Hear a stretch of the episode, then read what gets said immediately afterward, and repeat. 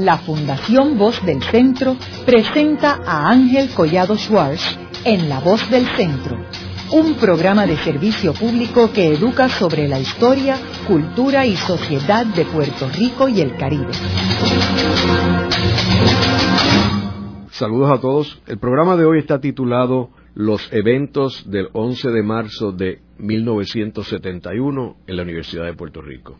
Hoy tenemos como nuestros invitados a Miguel Udo Ricci, quien fue uno de los participantes de los eventos del 11 de marzo, y a Luis González Argüeso, quien es el autor de un libro que sale en las próximas semanas, eh, titulado Carpeta 2704 Inocente. Miguel, me gustaría comenzar el programa eh, proveyéndole unos antecedentes a nuestros radioescuchas de qué es lo que estaba sucediendo en la Universidad de Puerto Rico en esos años, principios de la década del 70.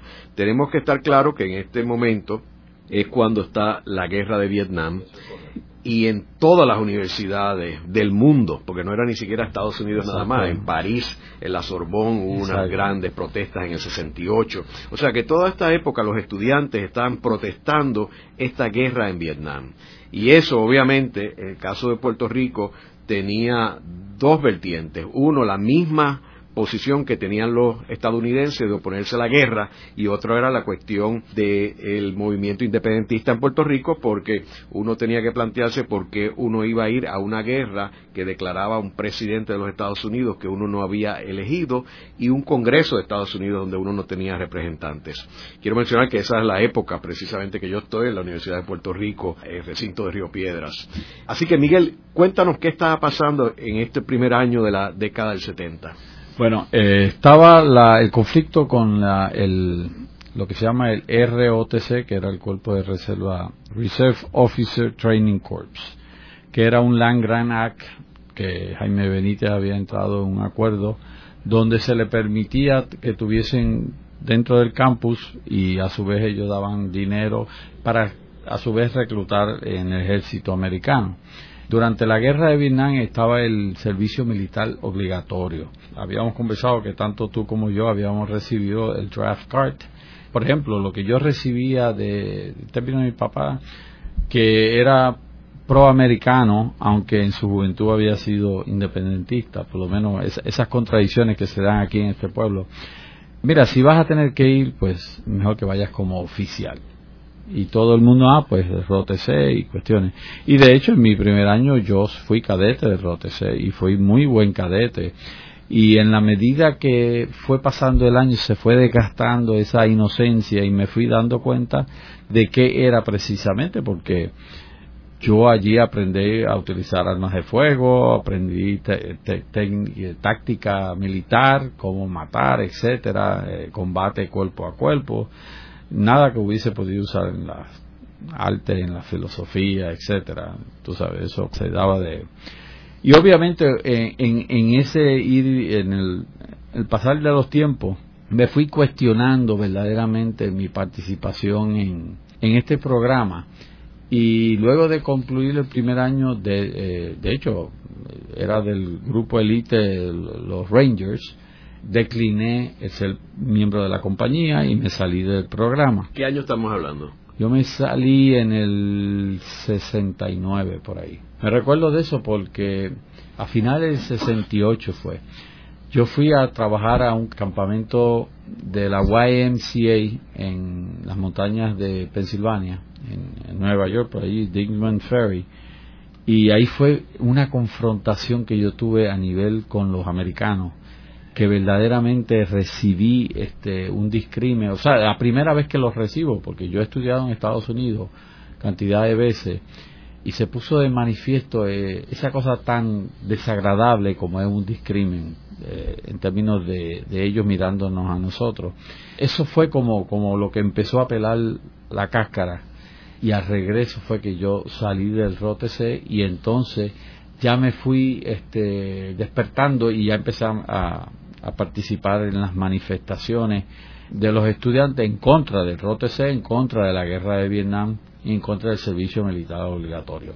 En el 1970 ya había pasado la, la marcha de los papás, que hubo un pedreo y tirar piedras, ahí me dieron una pedrada, se me salió el brazo, o sea que eso no era lo mismo. ¿Y tú participabas con alguno de los organismos?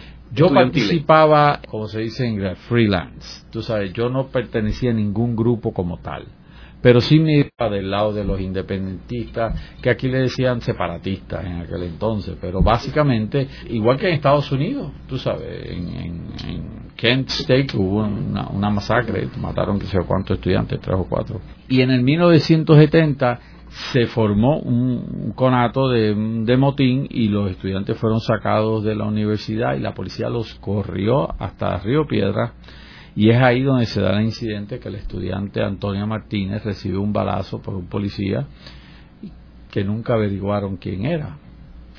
En la investigación de nosotros se mencionan policías Chemosoto, que hoy día es el alcalde de, de Canova, y el amolao se hirió, él mismo se metió un balazo en un pie y esas almas fueron las que investigaron pero nunca se llegó a ninguna conclusión. Ese, ese asesinato quedó impune como los tantos que han quedado eh, sin resolver. Y entonces en el 71 para el aniversario de la muerte de Antonia hubo una marcha y yo participé de esa marcha pero ahí no pasó nada el 4 de marzo de 1971 hubo una marcha por el campo de la universidad y estaba todo el mundo pendiente creyendo que se iba a formar algo y no se formó nada. Fue el 11 de marzo, que también luego de la investigación que hicimos con los abogados, resultó ser que esto había sido planificado ya. Lo que nos surgió a nosotros que en la oficina de Padilla, que era representante por el PNP, Hernán Padilla, Hernán Padilla se había esbozado cómo se iba a, comenzar una pelea entre los cadetes y los independentistas para darle pie a una represión que venía después. Y efectivamente, eso empezó en el, en el centro de estudiantes, empezaron a pelear, tirarse sillas, eso se fue regando la voz con pólvora. Y yo estaba en clase cuando se me llega, y entonces fue que yo pues me dirigí al carro y yo tenía una pistola de pellets que la utilizaba porque yo era gerente de teatro. Y como ya había tirado piedra y yo no era bueno tirando piedra y los caretes tenían yo bueno yo tengo eso así que nos podemos enfrentar de todo a tú. Esa era lo que pasaba en mi mente en aquel entonces. Y los cadetes tenían pistolas de pellets yo los vi con pistolas de pellets y lo vi con calibres 25 y calibre 22 o sea ellos dispararon con armas de fuego ese día y a ninguno de ellos fueron arrestados. Inclusive, en uno de los momentos en que yo estoy con un grupo de estudiantes haciéndole frente a los que estaban en la azotea del ROTC, dispararon de allá hacia acá y, le dieron en la mano a un estudiante y el plomo yo lo cogí y se lo entregué al que era eh, presidente del consejo de estudiantes en aquel entonces. Digo, mira, esto es evidencia que los cadetes están disparando con armas de fuego. Y entonces, pues, eso fue como una bola de nieve. Eso fue creciendo, empezaron a, disparar, ¿sabes? Se oyeron las detonaciones. Ahora, ¿cómo empezó el evento del, del 11 de marzo? O sea, la pelea empezó en el centro, se movió hacia el frente. El centro de estudiantes. El centro de estudiantes. Y es ahí donde la Guardia Universitaria, que había sido militarizada, porque ellos tenían equipo de, motín, tenían los escudos, las macanas eléctricas, las bombas lacrimógenas, que dicho ese paso las tiraban, nosotros las recogíamos y se las devolvíamos. Ellos no pudieron con los estudiantes, ellos tuvieron que correr, lo hicimos correr y entonces es que se llama la fuerza de choque. Lo curioso es que si hubiese sido una operación de limpieza, de sacar a los estudiantes para ponerle fin a lo que estaba, pues hubiesen entrado por uno de los o por la Barbosa o por la Ponce de León y se mueven en fila y limpian el campus. Pero entró un, destacamento por la Barbosa, que era el que dirigía el teniente Marcaro Cruz, y otro por eh, Ponce de León, que era el que dirigía el coronel Virino, que era el jefe de la fuerza de choque, que era como se le conocía en aquel entonces. Obviamente eso es confrontacional, porque ahí tú vas a cogerle al grupo de estudiantes en el medio, y ahí se formó la balacera. ¿Y el ROTC dónde está? ¿Dónde están los cadetes? Los cadetes estaban metidos dentro del, del edificio, que en algunas partes, porque eso, frente a, al lado del centro de estudiantes y al frente de arquitectura y el estacionamiento que daba hacia la Barbosa. Ahí era donde estaba ubicado. ubicado. Que era parecía una fortaleza militar, porque eso es básicamente lo que era. Y entonces eh, ellos se quedaron allí, algunas, lo que tenía madera había cogido fuego, una lluvia de piedra, ellos devolvían piedra, disparaban peles, disparaban balas, este, y ahí donde el cadete Jacinto Gutiérrez recibe un balazo y muere. Cuando yo estoy en el centro de estudiantes, que veo que llegan los carros, los, los chips de la policía, y ahora es que se puso esto feo, porque yo tengo una pistola, eh, un revólver de pellets, que a distancia parecía un Magnum. No es que yo sea experto en armas, pero sí uno sabía lo que era un Magnum 357. Y yo dije, aquí me van a disparar a matar. Porque si me ven con esto y hay balacera, pues se creen que yo soy uno y... O sea que no había, no estaba en, igual de condiciones, así que dispuse del arma debajo de una, un tiesto enorme que había en el centro y ahí me, metí en el carro para tratar de salir de la universidad. Y ahí me, me, cogen los policías de la guardia universitaria, los guardias, me rompen el cristal, me sacan y entonces me pasan por lo que se llama un gauntlet.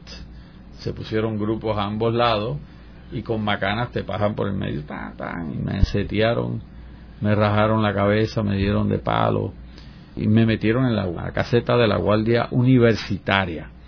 Y allí estuve como dos horas con otros estudiantes apaleados y heridos, eh, desangrándome porque tenía una hemorragia en la cabeza. Y finalmente, ese día me metieron en una ambulancia y es que me llevan al hospital. Y allí pues me voy para mi casa con el, parcho, los puntos cogidos, 13 puntos que me cogieron en la cabeza y a ver las noticias y a ver todo lo que había pasado. Siempre con la duda que obviamente yo nunca me cubrí la cara, yo nunca me escondí, yo sabía que esto iba a tener repercusiones, lo que no me imaginaba era que me iban a acusar de matar a un policía. Y eso fue una semana después cuando me secuestran de mi trabajo. Ahora, en la actividad contra los cadetes del ROTC, ¿tú tuviste alguna participación? Bueno, yo, el centro de estudiantes, con un grupo tirábamos piedra a ellos y yo tiraba peles, le hicimos frente a lo que estaban disparando. ¿Y la policía te vio? Por eso te estaba No, no, no, la policía eh, había entrado cuando yo los veo a distancia. Estaban, qué sé yo, como a media milla, ¿sabes? La entrada de, de la Universidad Paul Barbosa que yo veo la formación, que se, la falange que ellos forman, y es ahí que yo decido irlo. Ellos, o sea, yo nunca estuve en confrontación directamente con la policía de Puerto Rico, nunca. Pero sí hubo un, confrontamiento con el decano estudiante. Auriandino, ¿te acuerdas de Auriandino? Que testifica contra él y dice que él tenía un arma de fuego. Él me, me, cuestiona que yo debo dejar de hacer eso porque puedo matar a alguien. Y yo le digo, mira, esto es una pistola de pellets. Sí, pero todavía usted no puede estar haciendo eso. Bueno, pues entonces vete allá. Pues yo no sabía quién era él. Y dice a los cadetes que cuando yo dejen de tirar, pues yo dejo de tirar. Y entonces él se da la vuelta. En la declaración jurada dice que yo lo encañoné, que es una mentira, y la describe angular plateada con cachas blancas y era revólver oscura con cachas marrón. O sea que ya estaba la intención de la fabricación del caso y de hecho él es el que provee las tarjetas de estudiantes a la policía para la identificación de todos los estudiantes que fueron acusados ese día. Y también este me consta de propio conocimiento de que la policía de la universidad estaba infiltrada por agentes de la policía que doblaban, o sea, eran guardias universitarios, pero también eran agentes de la policía dentro de esa. O sea que cuando la policía te saca del carro, que te rompe el cristal, ellos no te habían visto a ti nada, sino sencillamente que vieron a un estudiante salir. Sí, pero fue la, la guardia universitaria. Sí. Y ellos sí, yo había estado peleando con ellos. Y, ellos te habían visto. Sí, posiblemente me reconocieron y de hecho eso es lo que ellos dicen, que me reconocieron que era el que le había disparado. Y yo posiblemente le disparé porque me acuerdo que yo estuve en confrontación con la, eh, la, fuerza, la Guardia Universitaria, no con la Policía Estatal. Y de hecho uno de ellos dice que yo lo herí con una 45 en la mano. Y lo que tenía era un arconcito que es más compatible con un pellet que con una bala 45. ¿Y como cuántos estudiantes estaban participando de esta Mira, yo te digo que había miles de estudiantes. Miles de estudiantes, este, en la confrontación y aquellos que estaban en la parte de atrás, observadores, los profesores, o sea, e, e, era un ambiente caótico, la fuerza de, la Guardia Universitaria moviéndose, disparos, eh, un, un mantín de fuego, las pedreas, estudiantes heridos, gritos, eh, o sea, era caótica la situación en ese momento, Está totalmente fuera de control la situación. Y entonces luego que te llevan al hospital y tú regresas a tu casa, ¿qué sucede? Yo mantengo un, perfil bien bajo porque no quiero llamar la atención, estoy eh, apaleado. Y la universidad está cerrada. Está cerrada, la cerraron y mi carro se quedó dentro de la universidad. Allí ellos lo desbarataron, le cortaron las gomas, me robaron cosas, tú sabes, ellos hicieron barbaridades. Logré sacar el carro con una orden de un juez que me lo dieran y me volví a mi trabajo que yo trabajaba como gerente de teatro de la Womerco que era la compañía de, de cines que operaba yo era gerente de teatro y ese miércoles estoy trabajando en el Teatro Puerto Rico en la Ponce de León y recibo una llamada de mi señora madre, doña Julieta, que me dice, acaban de venir ocho detectives aquí preguntando por ti. Y yo dije, ahí fue que se pusieron los huevos a peseta, yo dije, aquí es que está pasando. Intento llamar a Gilberto Concepción Suárez, que ya yo había hecho, lo había conocido, y le dije, mira, posiblemente tenga que usar tu servicio pensando que me iban a acusar de motín. Todo esto es lo que yo estoy pensando porque eso fue lo que yo hice. O sea, y yo soy responsable de mis actos y eso es lo que yo sabía. Y entonces me llama, eh, yo estaba en el Puerto Rico, me llama el gerente del Radio City, que era acumulada, un amigo independentista era. Dice, Miguel, aquí estuvieron unos agentes y me dijeron que ya tienen el hombre que te rompió el carro. Yo le dije que tú estabas en el Teatro Puerto Rico. Le dije, yo nunca reporté ese caso, es un embuste. Ay, Miguel, pues van para allá y no hago más que enganchar. Y ellos entraron, el señor Ludo yo sí, eh, nos tiene que acompañar. Y yo traté de ganar tiempo. No, yo no me puedo, yo tengo una... Yo tengo una... No, usted se viene con nosotros entonces digo, bueno, pues entonces esperen a que yo pueda delegar en otro gerente que se haga cargo, porque yo no puedo abandonar mi puesto aquí.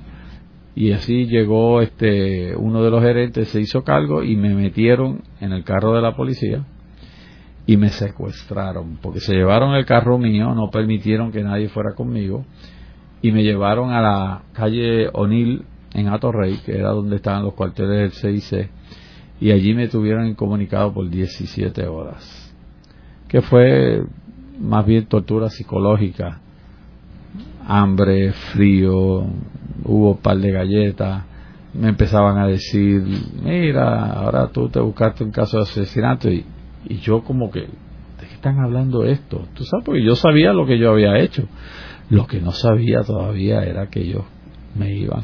Vino el fiscal Crespo, bien arrogante, y empezó a preguntarme cosas y yo le dije, mira, yo quiero un abogado. Y nunca me permitieron llamar a un abogado. De hecho, Miguel Ángel Suárez y el licenciado Concepción Suárez se personaron allí y preguntaron por mí si me tenían y negaron que yo estaba allí. Y no fue hasta el otro día, en la sala del juez Iván Baez, que me llevan y presentan el caso. Y eso ya estaba trillado, ya lo habían hablado el juez Iván Baez y me encontró causa. Y de ahí yo fui a tener a 25 mil dólares de fianza me pusieron. Y esa noche yo dormí en la cárcel La Princesa, que todavía era cárcel. Ahora, Miguel, ¿qué fue lo que sucedió eh, ese día en la UPR? ¿A cuántas personas mataron? Tú dijiste a un cadete. Hubo tres personas que murieron. El coronel Vidino Mercado, que se acusó al estudiante Humberto Pagán al sargento Rosario Rondón, que fue el que me acusaron a mí de haberle dado muerte, eh, se hirió al teniente Margaro Cruz, que también me acusaron a mí de haberlo hecho. Varios policías, Ángel Santana, era un sargento de la Guardia Universitaria, y otros de la, de la, de la Guardia Universitaria heridos de bala, que muchos de ellos también en el juicio me, lo, me los indilgaron a mí Mataron al cadete Jacinto Gutiérrez, a quien, o sea, nunca se acusó a nadie de, ese asesinato. Y hubo como 80 estudiantes heridos de bala, macana, etcétera. Luego de una breve pausa, regresamos con Ángel Collado Schwartz en La Voz del Centro.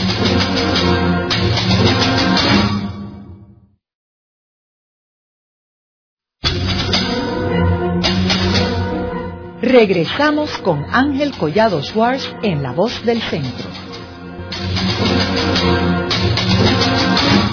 Continuamos con el programa de hoy titulado Los eventos del 11 de marzo de 1971 en la Universidad de Puerto Rico. Hoy con nuestros invitados Miguel Udo Ricci, quien fue uno de los participantes de los eventos, y Luis González Argüeso, quien es el autor de Carpeta 2704 Inocente. En el segmento anterior estábamos hablando que durante esta década del 70, principios del 70, fueron unos momentos álgidos en la Universidad de Puerto Rico, donde hubo muchas protestas, particularmente por la guerra de Vietnam, y por ende la protesta en la universidad estaba giraba alrededor de eh, la presencia del ROTC en el recinto de Río Piedras. Estábamos hablando que el 11 de marzo fue que hubo una confrontación entre los cadetes del ROTC y los estudiantes de Río Piedra, que terminó en una trifulca de gran escala donde hubo varios muertos, particularmente policías y un cadete, y varios heridos universitarios. El invitado Miguel Udo Ricci nos estaba contando de que él participó en esa trifulca, pero que posterior a la trifulca es arrestado y acusado de asesinar a un guardia, ¿no? Tú me comentabas que habías recibido una carta de expulsión de la universidad antes de haber sido acusado. La recibí en abril, pero estaba fechada curiosamente el 12 de marzo y firmada por el entonces rector de la, del campus de Río Piedra, Pedro José Rivera, donde me suspendía sumariamente por haber participado en los incidentes del 11 de marzo y por haber dado muerte no porque alegadamente, sino por haber dado muerte a un miembro de la fuerza de choque. Yo no soy abogado, pero digo, este, soy un ser pensante y dije, ¿cómo esta persona puede llegar a esta conclusión sin yo haber pasado por el, el, debido proceso de ley? Aquí hay una violación crasa y de hecho hasta el día de hoy yo tengo esa carta porque es de la de las violaciones más crasas que yo he visto. Me bota de la universidad, dicho ese de paso, Ángel. A mí eso fue en marzo. Yo me graduaba en mayo. A mí no se me permitió coger los exámenes en vista a que hubiese salido, o sea, dándome el beneficio de que o hay una investigación administrativa que la hubo por parte de la universidad, además del, del caso criminal. Yo esperaba que se me diese la oportunidad de tomar mis exámenes para terminar mi bachillerato.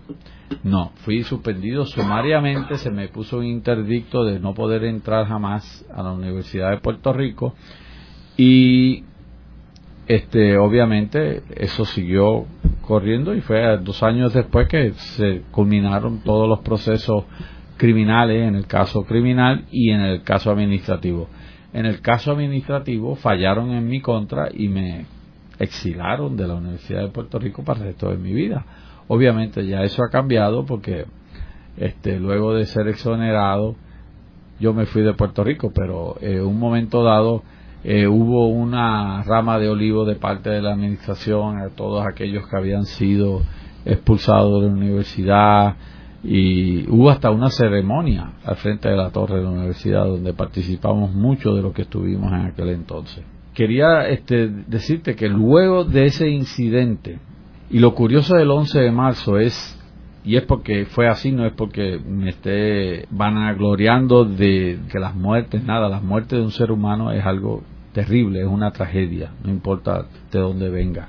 Pero en aquel entonces, por primera vez, las bajas eran del otro lado porque siempre eran los estudiantes, siempre era del lado de los independentistas los que recibían los balazos, las macanazos, las cuestiones. La propia Antonia. La propia Antonia, exactamente, todo eso. Esta vez se viró la tortilla. las, las bajas fueron cadetes, policías, guardias universitarios. Hubo estudiantes heridos, pero no hubo muertes. Y eso desató la cólera del Estado, del Estado represivo, de la policía. Y la policía se fue un psicótico. hubo secuestro, hubo arresto. Eh, Roberto José Maldonado, el abogado, que entró a ver unos estudiantes que estaban en el cuartel de la, de la Plaza de Río Piedra, voló porque le dieron una salsa de palo, él como abogado. Le dieron con culata de rifle, le tiraron orín, este, los sacaban, los cogían caminando por la calle, se los metían, se los llevaban, le daban. Ellos estaban con patente de coso para hacer lo que quisieran. Y esto está en el libro del profesor el doctor eh, Nieves Farcón, El Grito y Moldaza. Sale una cantidad de entrevistas de estudiantes de, de ese momento que yo creo que es de los de los más fúnebres, de lo, de lo más eh, eh, increíble que ha pasado aquí en este país luego de eso. Y fue porque ellos se sentían, no sé, habían matado al jefe de la fuerza de choque, al otro policía, y ellos la emprendieron contra todo lo que era estudiante, contra todo lo que se movía. Río Piedra estuvo bajo un estado de sitio esos días. ¿Y sabemos quién mató a estos policías? Los abogados míos, que fue el, licenciado Gilberto Concepción Suárez, que fue el que estuvo de un principio, después se unió el licenciado José Enrique Ayoroa Santaliz de Ponce, gran amigo mío también, y finalmente hubo una serie de que entraron y salieron, pero los que terminaron el caso, el último fue Graciani Miranda Manchán. En la investigación y en lo que las entrevistas que nosotros salimos, la teoría de la defensa fue que la misma persona que mató al coronel Virino y la misma persona que mató al Rosario Rondón e hirió a Marcaro Cruz y posiblemente el disparo al cadete fue en una misma persona. Y ahí testigos oculares, como el profesor Enjuto, que fue testigo mío, Toñito Rosario Esquiles, que es abogado que estuvo allí, que vieron a un grupo de personas que llegaron en un auto eh, vestidos de fatiga, cubiertos con pañuelos de la nariz hacia abajo, con eh, bandoleras armados con 45 que ese fue el que le hizo frente a la policía.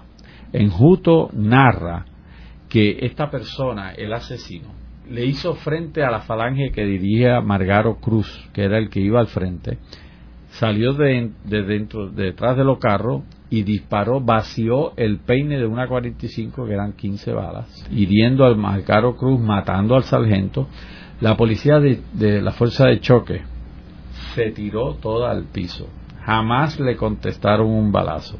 Y esto también es corroborado por el entonces periodista de radio, Luis Francisco Ojeda, que fue testigo de la defensa, que él fue el que recogió al policía Rosario Rondón, trató de darle los primeros auxilios y lo lleva al centro médico. Llegó muerto, pero él fue recibido como un héroe, Kiwani, la policía, todos le dieron medallas y cuestiones.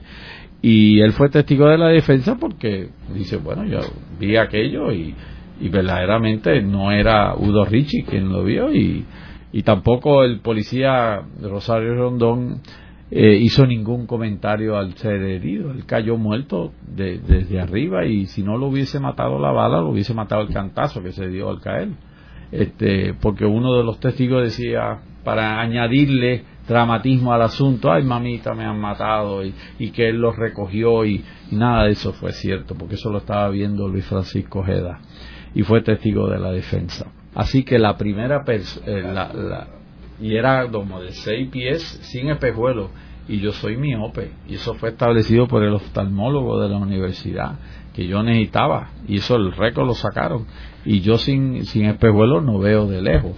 O sea que todo esto se le cayó el, el caso muy mal este, fabricado, porque ni tan siquiera fue investigado. Y eso es precisamente una de las cosas que me choca a mí porque sembraron cizaña con la familia de este policía y yo verdaderamente este yo sería incapaz de matar a ningún ser humano. Por lo menos fría y calculadamente con, con intención de causar daño eso no, no no era yo ni soy yo. Pero se le se, se le simbró cizaña odio. De hecho hasta el punto de que en una de las vistas nos atacaron en el tribunal de, primera instancia. A un amigo mío le dieron un golpe, lo noquearon, a mí me tiraron, yo me, eh, me defendí. Gilberto tuvo que sacar el revólver porque no me iban a linchar en, en, pleno tribunal. Y allí ni los jueces, ni los aguaciles, ni la policía, ni la secretaria, nadie hizo nada. Si no llega a ser por Gilberto Concepción Suárez, posiblemente esta entrevista yo no se pudiese estar dando, porque me iban a linchar. Y de hecho eso causó que se suspendiera de nuevo la vista, que me la sacaran y la llevaran al tribunal de la parada 18, donde una vez estuvo el tribunal superior, protección de los aguaciles de la corte que me iban a buscar y estaban conmigo y después me llevaban a mi casa porque si no me iban a, garantizar mi vida y, la de mis abogados, pues hasta ahí, o sea, si eso no lo puede hacer el Estado, ¿de qué estamos hablando? ¿Cuándo comenzó el juicio primero? Entre el 3 y el 4 de agosto del no del primero al 28 del primero al 28 de agosto, del 71 72 72 72 porque el caso mío curiosamente eh, y gracias al licenciado Gilberto Concepción Suárez cuando ya todos los casos estaban listos para ir a juicio todavía el mío estaba a nivel de vista preliminar.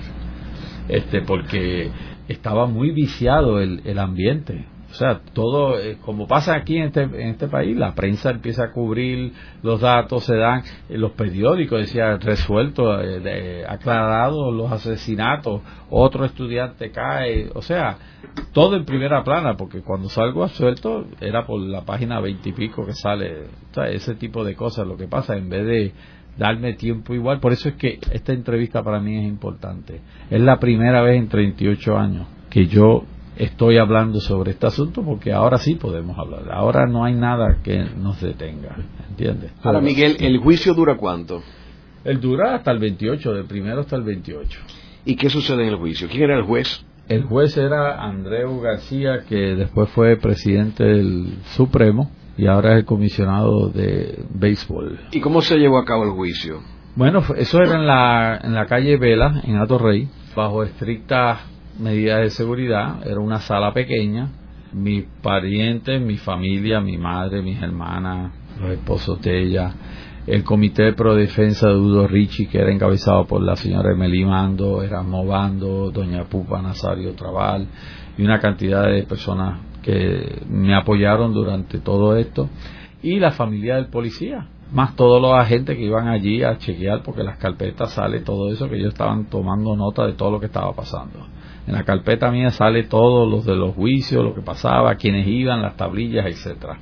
Y los, los fiscales eran el licenciado Carbone, Luis Carbone y Ramón Crespo, que era de la, del aspecto este en, contra de los subversivos. Tenían un, un grupo de fiscales especialmente para los separatistas. Eh, ¿Cuáles eran las acusaciones? Las acusaciones eran asesinato en primer grado en la persona de Rosario Rondón, ataque para cometer asesinato en la persona del teniente Malgaro Cruz, artículo 6 que es posesión de un arma de fuego, que es un artículo menos grave, y el artículo 9 que es portación de un arma de fuego, que es, un, es grave.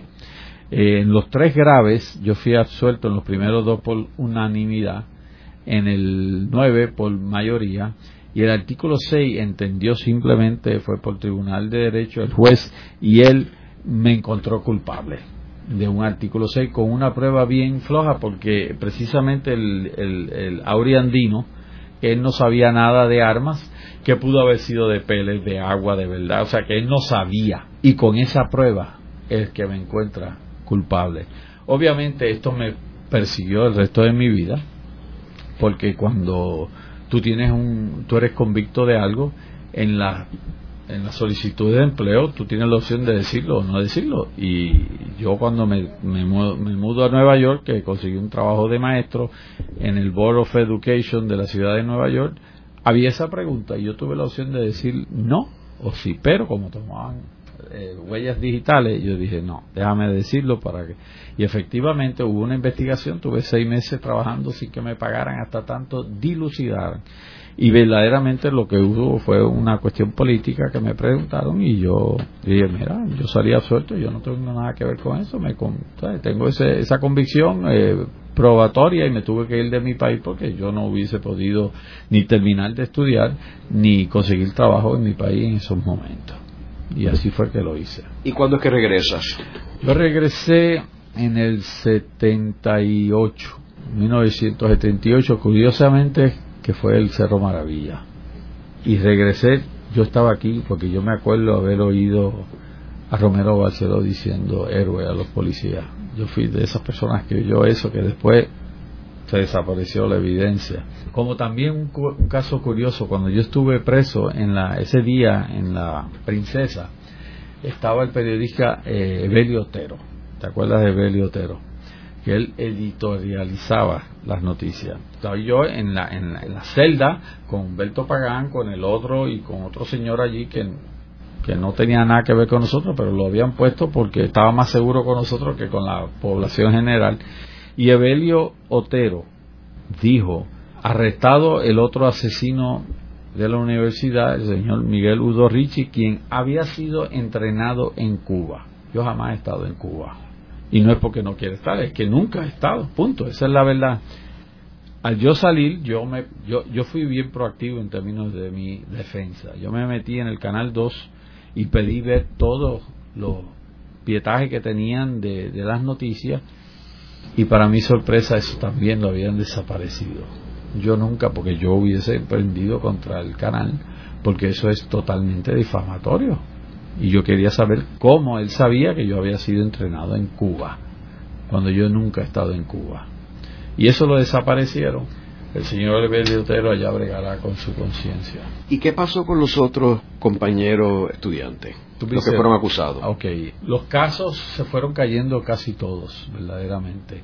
Ahora, eso sí, administrativamente se nos castigó, se nos suspendió. Humberto Pagán, temiendo por su vida, porque me acuerdo que tuvimos una reunión en casa del licenciado Gilberto Concepción y me llamó, me mandó a llamar y nos encontramos los dos abogados y los dos acusados en casa de Gilberto y me dice que él le había llegado noticia de que había habido una reunión en el cuartel que dirigía la policía en, en, Ponce. Eh, la cuestión es que se había dicho que ninguno de los dos podíamos llegar vivo al juicio una sentencia. Cuando él me dice eso, y dice, bueno, pues vamos a tener que irnos de aquí. Lo dije yo como un comentario que se me ocurre, y él se hace, el que no sabía, a los dos días él se había ido de Puerto Rico y se fue para Canadá, donde lo arrestan por haber entrado este, ilegalmente al país y se, todo el comité de defensa se organiza, el Estado de Puerto Rico va allí a aprobar los casos y el juez Honeywell encuentra que no hay evidencia verdaderamente para deportar a Humberto Pagán y entonces Humberto Pagán ya puede regresar a Puerto Rico y en Puerto Rico se le cayeron todos los casos. O sea que tampoco lo acusaron, o sea, salió culpable, salió inocente. Haremos una breve pausa, pero antes los invitamos a adquirir el libro Voces de la Cultura con 25 entrevistas transmitidas en La Voz del Centro. Procúrelo en su librería favorita o en nuestro portal.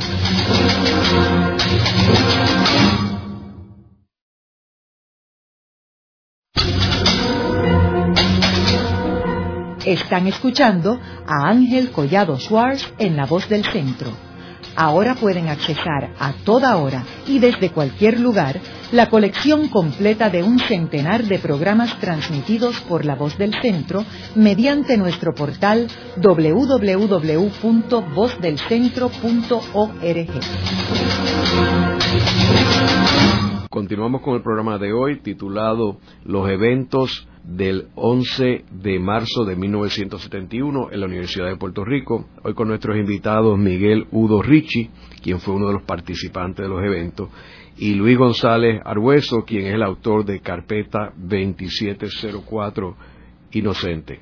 Miguel, estábamos comentando que tú regresas a Puerto Rico en el 1978 y te constituyes aquí y empiezas a trabajar. ¿Llegaste a terminar la universidad o no?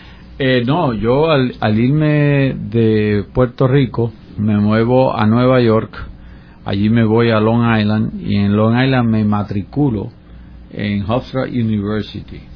Obviamente no me convalidaron todos los créditos de la Universidad de Puerto Rico y en vez de coger un par de meses tuve que coger un año. Mi bachillerato es de cinco años. Y luego de ahí es que paso a la ciudad de Nueva York, a NYU, y donde termino la maestría en ciencias políticas. Y luego me iba a estudiar leyes cuando aparece lo de masaje, que es lo que yo hago hoy día, y me voy a Colorado y me convierto en terapeuta de masaje.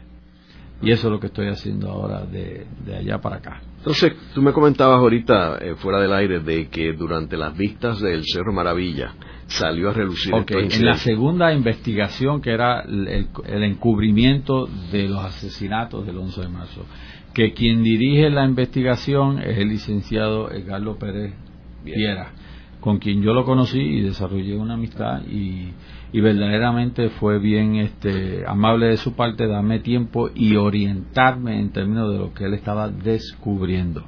Él me informa que las carpetas pues se forman, este, si a, Ángel Collado lo nombran en tres carpetas de otras personas que ya tienen un número asignado, entonces eso es razón suficiente para abrirle una carpeta a esa persona. Y así es, o sea que la mía, que comenzaba el 11 de marzo, pues ya tenía yo expediente, lo que pasa es que nunca me la entregaron, eso lo suprimieron como pasó con cantidad de personas que no se lo dieron todo. En la segunda parte sale esta persona que era un informante de la policía, de apellido López Nucci, era encubierto también, un agente encubierto. Y entonces, eh, por las preguntas que le hizo Edgardo, sale a relucir que él trabajaba bajo las órdenes del entonces eh, superintendente Desiderio Cartagena, que es un elemento de estos maquiavélicos que había en esa oficina de inteligencia. A mí me llamó mucho la atención de que las instrucciones eran tienes que seguir a Udo Ricci y a Humberto Pagán y tienes que fabricarle un caso. Yo sacarlos de circulación. Sacarlos de circulación yo verdaderamente nunca me consideré una figura, o sea, yo no pertenecía a ningún grupo, no era líder, yo estaba ejerciendo mi derecho a la libre expresión, pero que no era comandaba tanto respeto como para que me asignaran un agente encubierto. Bueno, pues eso es lo que él dice. Y que él sabía que ese día nosotros no teníamos armas, pero que esas eran las instrucciones y, entonces cuando sale eso a relucir, eso fue 22 años después del incidente, esa investigación, es que se reabre el caso y es que entonces yo demando al Estado por fabricación de un caso. Y era cuando Fuentes Agostini era el secretario de Justicia y se llegó a un acuerdo, pero nunca hubo la satisfacción personal de yo poder tener mi día en corte, ni tan siquiera cuando la la vista de las carpetas porque el Estado también quiso transar y cuestiones. Y es por eso la razón que sale este libro, que es el que estamos hablando hoy, que es cuando yo puedo decir verdaderamente lo que pasó. Luis, ¿y por qué te envuelves tú en este proyecto? Bueno, en primer lugar, por amistad, porque cuando él me dice, yo quiero que tú me ayudes a escribir mi historia, y yo le digo, pues, ¿cuál es, cuál es tu historia? Y cuando él me dice, no, que yo fui acusado de asesinato y yo digo, pero ¿cómo, va a ser una persona como tú? O sea, yo conozco a Miguel en la onda de la metafísica y espiritualidad nueva era y medicina alternativa y un hombre de paz esencialmente y entonces envuelto en una cosa tan violenta como asesinato pues me dio mucha curiosidad y empezamos a hablar y obviamente pues me dio mucha curiosidad por, por entender la historia. Entonces, pues obviamente ha sido para mí un proceso de aprendizaje y, y de concienciación, porque yo vengo no de la extrema derecha, pero siempre, o sea, mi tradición era del Partido Popular y, y básicamente yo me formé en los Estados Unidos y trabajé toda mi vida con compañías farmacéuticas y estoy jubilado. Pero la vida, pues, me ha ido enseñando otras cosas. Y entonces yo veo, aunque yo veo a Puerto Rico, no sé, moviéndose, no sé si más y más y más a la derecha, pues yo en mi proceso personal me voy moviendo más y más hacia la izquierda. Y entonces pues me, me, me que aprendí muchas cosas. Primero, eh, después que me enteré de todos los datos, yo estoy escribiendo esto en primera persona, o sea, es una narración. Me tuve que meter dentro de la piel de él y yo le decía, bueno, ya yo sé lo que pasó, pero no sé cómo pasó y cómo tú te sentías cuando sudabas de miedo y eso era lo que yo quería, porque yo digo, hoy en día la gente, la memoria, why should they care? Tú sabes, ¿por qué le debe importar? Y entonces, pues, se me hizo, bueno, llevamos dos años en esto, en lo que él se ha querido meter dentro de ese hoyo negro, porque lo que vemos es que no solamente fue sentir el peso eh, inmenso del Estado de, de la represión y de la persecución, sino es, es como a él se le van cerrando las puertas, o sea, nadie le da trabajo, las universidades no lo aceptan, o sea, la mujer lo abandona, le cuesta el matrimonio, le cuesta la hija, o sea, hay una, hay un drama personal. La pobre doña Julieta y las hermanas, o sea, eh, los perseguían a todos, o sea, Nana tiene carpeta, pues está casada con Miguel Ángel Suárez y, todos eran separados. Entonces cuando yo leo esa carpeta donde hay informes casi diarios, Ángel, o sea, yo digo, pero ¿y cuál era este sistema de espionaje político que había en Puerto Rico? Y personas con números 35 mil, carpeta 40 mil, o sea, eran miles y miles de personas. Imagínate cuántos recursos naturales habían destacado a eso. O sea, si él viajaba Mm, a Estados Unidos, porque la mujer se fue para Estados Unidos, y en lo que él trataba de salvar su matrimonio y tal, pues, pues, pues, había alguien que llamaba y decía, aquí hay un pasaje para fulano de tal y va a salir en, en Eastern a tal hora, y entonces ya llegó a tal hora, lo recibió tal. O sea, yo quedé aterrado con eso, y yo digo, bueno, si eso está pasando, si eso pasaba, en aquella primera administración del bonachón don Luis Ferré, pues, imagínense ahora no sé qué estará pasando. Segundo, yo quise darle también eh, estructura dramática a la historia. Y entonces vemos como a él se le van cerrando las puertas y él se sume en una depresión casi clínica. Y entonces cuando aquel se escapa y, entonces él se ve también acorralado y entonces él también hace un, un intento de, irse de Puerto Rico y se va a Europa. Y entonces, ese proceso de vagar por Europa por tres meses es precioso. Yo, y entonces yo encuentro que él se repasa todo, renueva fuerza y decide, cuando le ofrecen asilo político, pues él decide, no, yo voy a volver a Puerto Rico, yo, yo no puedo vivir fuera de Puerto Rico, yo, yo me voy a enfrentar a mi juicio. Entonces es un proceso también de sanación personal. Yo creo que hay lecciones, no solamente ¿verdad? macro a nivel político, pero a nivel personal de sanación y de superación personal. Luego de la pausa, continuamos con Ángel Collado Schwartz en La Voz del Centro.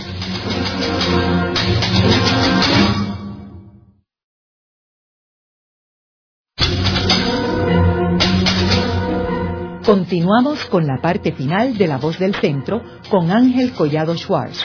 Pueden enviarnos sus comentarios a través de nuestro portal www.vozdelcentro.org. Continuamos con el programa de hoy titulado Los eventos del 11 de marzo de 1971 en la Universidad de Puerto Rico. Hoy con nuestros invitados Miguel Udo Ricci, quien fue uno de los participantes de los eventos, y Luis González Argueso, quien es el autor de Carpeta 2704 Inocente.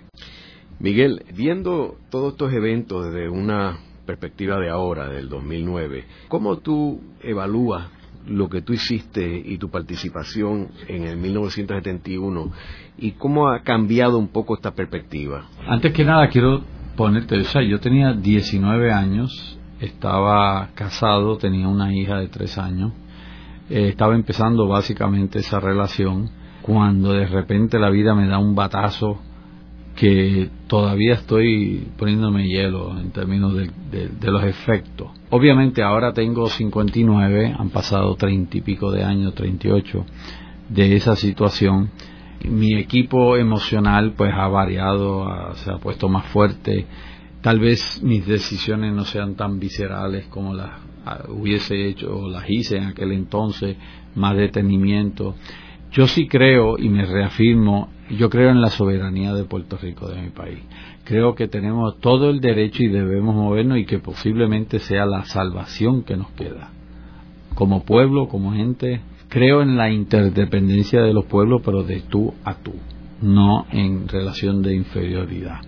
¿Cómo llegamos a eso? Pues diferentes personas plantean diferentes cosas. La lucha armada se ha planteado, pero creo que en términos de Puerto Rico ahora mismo ni hay el espacio ni hay no es viable en términos de cómo se puede hacer. Yo creo que el derecho a la autodefensa eso no nos asiste a todo el mundo, pero yo creo que aún dentro del mismo pueblo americano no todo es enemigo, tú sabes, el sistema es una cosa, el pueblo americano es tan víctima de ellos como lo somos nosotros. En términos de, de esas multinacionales, de ese cuerpo militar que es el que, el que lleva las fábricas de armas, etcétera. Yo creo que tenemos que hacer causa común porque en última instancia yo sí he llegado a la conclusión que la casa grande es el planeta, tú sabes. Y tenemos que, y hay espacio para todos, lo que pasa es que hay que saber cómo dividir esto. Y, y en términos de eso, pues veo que Hoy día yo haría las cosas diferentes, tal vez no, no me meto de lleno, tampoco tengo la energía ni, ni, ni la frescura de aquel, la efervescencia. he pensado las cosas mucho. Y estoy aquí porque quiero, quiero que la gente sepa, quiero que, que la familia del policía sepa que yo nunca tuve nada que ver con esa muerte. Quiero que se sepa que es una injusticia que no se hayan investigado esos asesinatos eso, eso, eso quedó impune simplemente porque ellos lo que querían era salvaguardar este, la reputación de, ellos como investigadores. Total, los policías quedaron muertos y nunca acusaron a los que verdaderamente. Me place el poder decir y que la, que la gente sepa, mira, que yo sí estuve allí, yo soy responsable de mis actos, pero yo no maté a nadie y yo estoy dispuesto a aceptar la responsabilidad que me representa la vida y de hecho lo he hecho porque tuve que bregar con todo esto pero yo he podido dormir tranquilo todo este tiempo porque yo sé lo que yo hice y sé lo que no hice. Desde ese punto pues me siento cómodo y me siento tranquilo que ahora puedo decir mi historia porque yo también tengo hijos. O sea, yo tengo una hija de 40 años, tengo dos nietos, tengo un hijo tengo gente de mi familia que a lo mejor todavía no están muy claros en cuanto a eso. Eh, mi familia es típica puertorriqueña, hay de derecha, hay de izquierda, hay de centro, de todo. Y a todos, pues, tú sabes, este es mi mensaje, esto fue lo que pasó. Yo creo que es todo esto ha servido para hacerme mejor persona. Y eso es una de las cosas en que en la metafísica de toda situación negativa siempre sale algo positivo. Obviamente ha habido sudor y lágrimas y crecimiento. Y me siento cómodo con quien yo soy hoy día y es producto de todas estas experiencias que para bien o para mal pues pasaron y a eso no se puede no se puede cambiar lo que sí se puede cambiar es lo que pueda venir ahora y me siento muy muy halagado de estar aquí compartiendo contigo por el respeto que hay este, y a Luis también por todo el apoyo que me ha dado y que esto sirva para la, gente que se está ocupando ahora, aquellos que están llevando la lucha, este, la forma de hacerlo, porque sigue, las cosas siguen, esto, esto no, no acaba, esto no acaba todavía. Así que en lo que esto puede ayudar a otros, pues bienvenido. De esta forma me siento tranquilo. Creo que he hecho lo que tenía que hacer. En el programa de hoy hemos discutido los eventos del 11 de marzo de 1971. Tenemos que ver que en este momento es un momento donde hay una efervescencia de los estudiantes en todas partes del mundo en contra de la guerra de Vietnam. En Puerto Rico estaba pasando lo mismo, había una, protesta contra la presencia del ROTC en la Universidad de Puerto Rico, en el recinto de Río Piedras. Eh, también tenemos que ver que en el 1968, por primera vez en la historia reciente de Puerto Rico, teníamos un gobierno anexionista y la primera vez que era un gobierno electo anexionista con Luisa Ferré, y había unos personajes bastante agresivos, como hablamos del senador Palerm, que dirigió marchas, o sea, había una hostilidad de parte de un grupo de los políticos anexionistas eh, y eso obviamente eh, fue un detonante en todos estos conflictos con los universitarios. Hemos discutido hoy estos eventos desde el punto de vista y desde la perspectiva de Miguel Udo Ricci, que fue uno de los participantes, una persona que estuvo en las marchas y en las protestas y en los conflictos con los policías, pero que es acusado de asesinar a los policías, algo que como él muy bien apunta, él no hizo, y él no tenía ni siquiera un arma de fuego que no fuera pellets. Así que él, como narrado en este programa, fue una víctima de toda esta persecución de la derecha en Puerto Rico y tuvo que exilarse en un momento eh, de Puerto Rico y luego regresó, fue exonerado por los tribunales y eventualmente por la administración universitaria. Ya cumplí mi, condena. Muchas gracias, Miguel. Gracias, gracias Luis. Esta ha sido una producción como servicio público de la Fundación Voz del Centro. Los invitamos a sintonizarnos la próxima semana a la misma hora. Y recuerden que pueden adquirir el libro Voces de la Cultura en su librería favorita o en nuestro portal.